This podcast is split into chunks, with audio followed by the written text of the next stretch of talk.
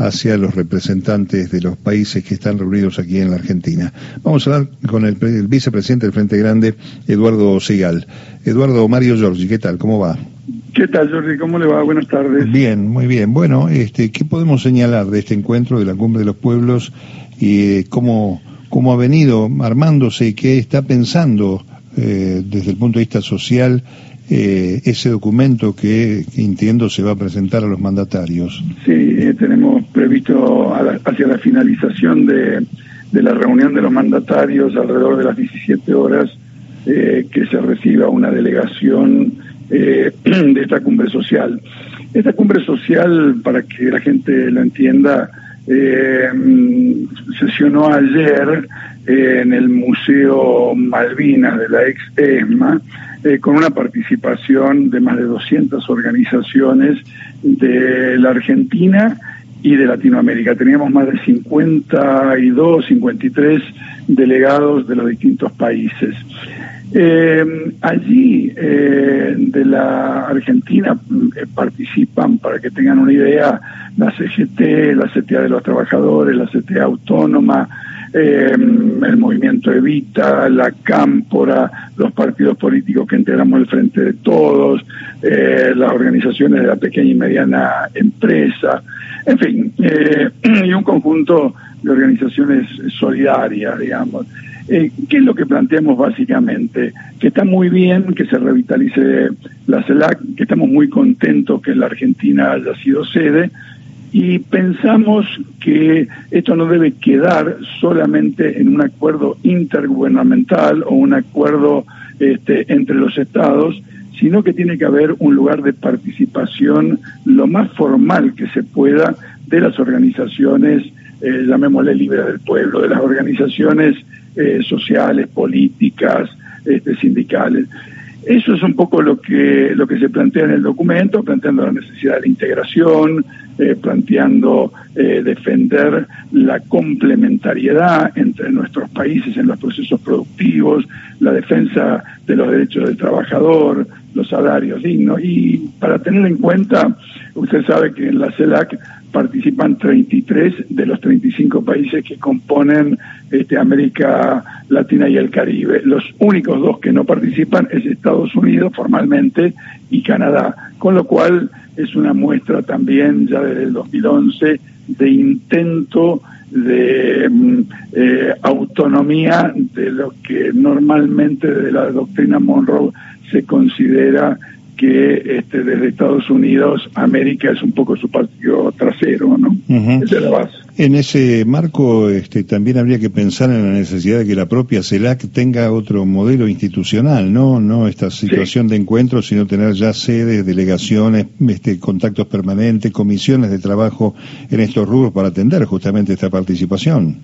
A mí me parece que sí y, y no se contrapone con otros procesos de integración este, que hay en la región. Nosotros formamos parte del Mercosur, eh, existe la Comunidad Andina de Naciones, el SICA en Centroamérica, el CARICON en el Caribe, pero eh, son acuerdos eh, más de carácter económico, comercial, por supuesto también político, cultural, educativo, pero me parece que en este caso articular y armonizar los intereses de toda América Latina y el Caribe eh, es una fortaleza para que nuestra región no sea simplemente un convidado de piedra, sino actor en el escenario de este mundo global que estamos viviendo.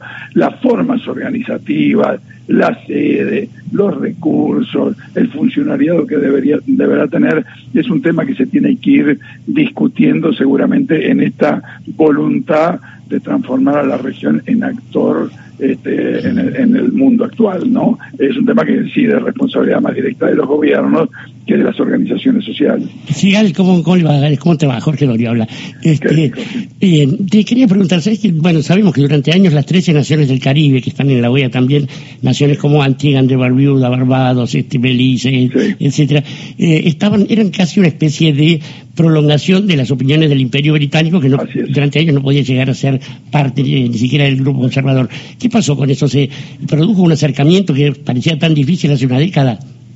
Sí, sí, la verdad eh, se ha, se ha ido produciendo un cambio este, en, la última década precisamente, y la verdad hubo un rol muy proactivo quizás no reconocido suficientemente en su tiempo este, de Chávez de, Venezuela.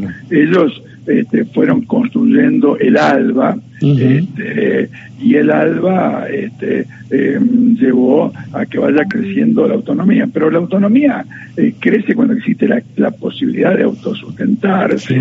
Cuando uno depende económicamente, también depende políticamente. Por eso me parece tan importante lo que estamos intentando construir con los distintos procesos de integración y con esta articulación este, en la CEDAC. A punto tal, este, respecto a este comentario que hacían con Jorge Eduardo, es que parece que Ralph González, el titular de San Vicente y las Granadinas, va a ser el que suceda a Alberto Fernández al frente. Hoy hablando, hablando con Atilio Borón, este, una, reflexión sobre el, posicionamiento, aunque paradójico, antiimperialista de este hombre que todavía tiene obviamente raíces este, el imperio en esa isla de 100.000 habitantes, pero este, iba a ir un poco más allá con la reflexión. La problemática social de estos países nuestros este, es más o menos la misma frente a este, planteos distintos, no solamente en las conducciones de los países, sino pareciera una gran coordinación de sectores de derecha de poner trabas para el crecimiento, para el desarrollo, para el bienestar de estos pueblos. Sí, no solamente en, la cuestión económica, yo comparto de que ha surgido un nuevo fenómeno de una derecha autoritaria, ya no es la derecha liberal tradicional que supimos conocer eh, con rasgos autoritarios, con sectores minoritarios autoritarios en el siglo XX. En, este, en esta parte que vamos transitando el siglo XXI existe una articulación de una derecha agresiva, de una derecha autoritaria, de una derecha prepotente que articula con eh, algunos medios concentrados de comunicación, con eh, grandes grupos este, económicos eh, y eh, apunta este, a construir y va construyendo, yo no quiero subestimar, va construyendo consenso social a tal punto que bueno, este, en Brasil Lula, y estamos muy contentos que haya ganado a Bolsonaro, pero Bolsonaro sacó 48% de los votos, no es que es una derecha autoritaria marginal. Lo mismo si analizamos cualquiera de los países este, de la región, vamos a ver de que existe este, una derecha agresiva muy, muy, como un nuevo fenómeno, me parece.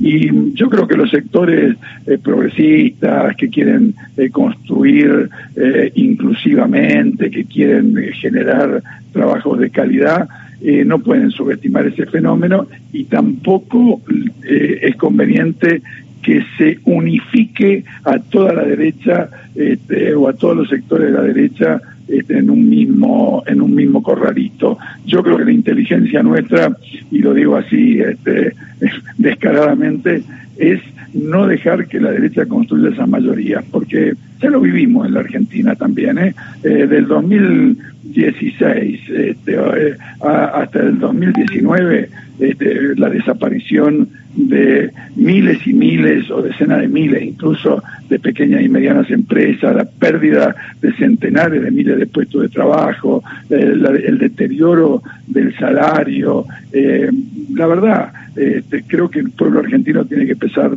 pensar fuertemente eh, que es importante articular una alternativa progresista. Es cierto que más allá de las pandemias, más allá de los endeudamientos, más allá de la guerra, nosotros también tenemos que tener una visión crítica y autocrítica. Nosotros formamos parte del Frente Grande, este, del Frente de Todos. Tenemos que tener una visión crítica y autocrítica que se logró, que no se logró, que no se logró por responsabilidades este, del contexto internacional y que no se logró por nuestras propias incapacidades. Creo que de esa manera solamente podemos reconstruir un vínculo eh, con las mayorías populares que sean capaces de apostar eh, justamente a que continúe una política de búsqueda por la inclusión, por el mejoramiento de la calidad de vida de nuestros pueblos.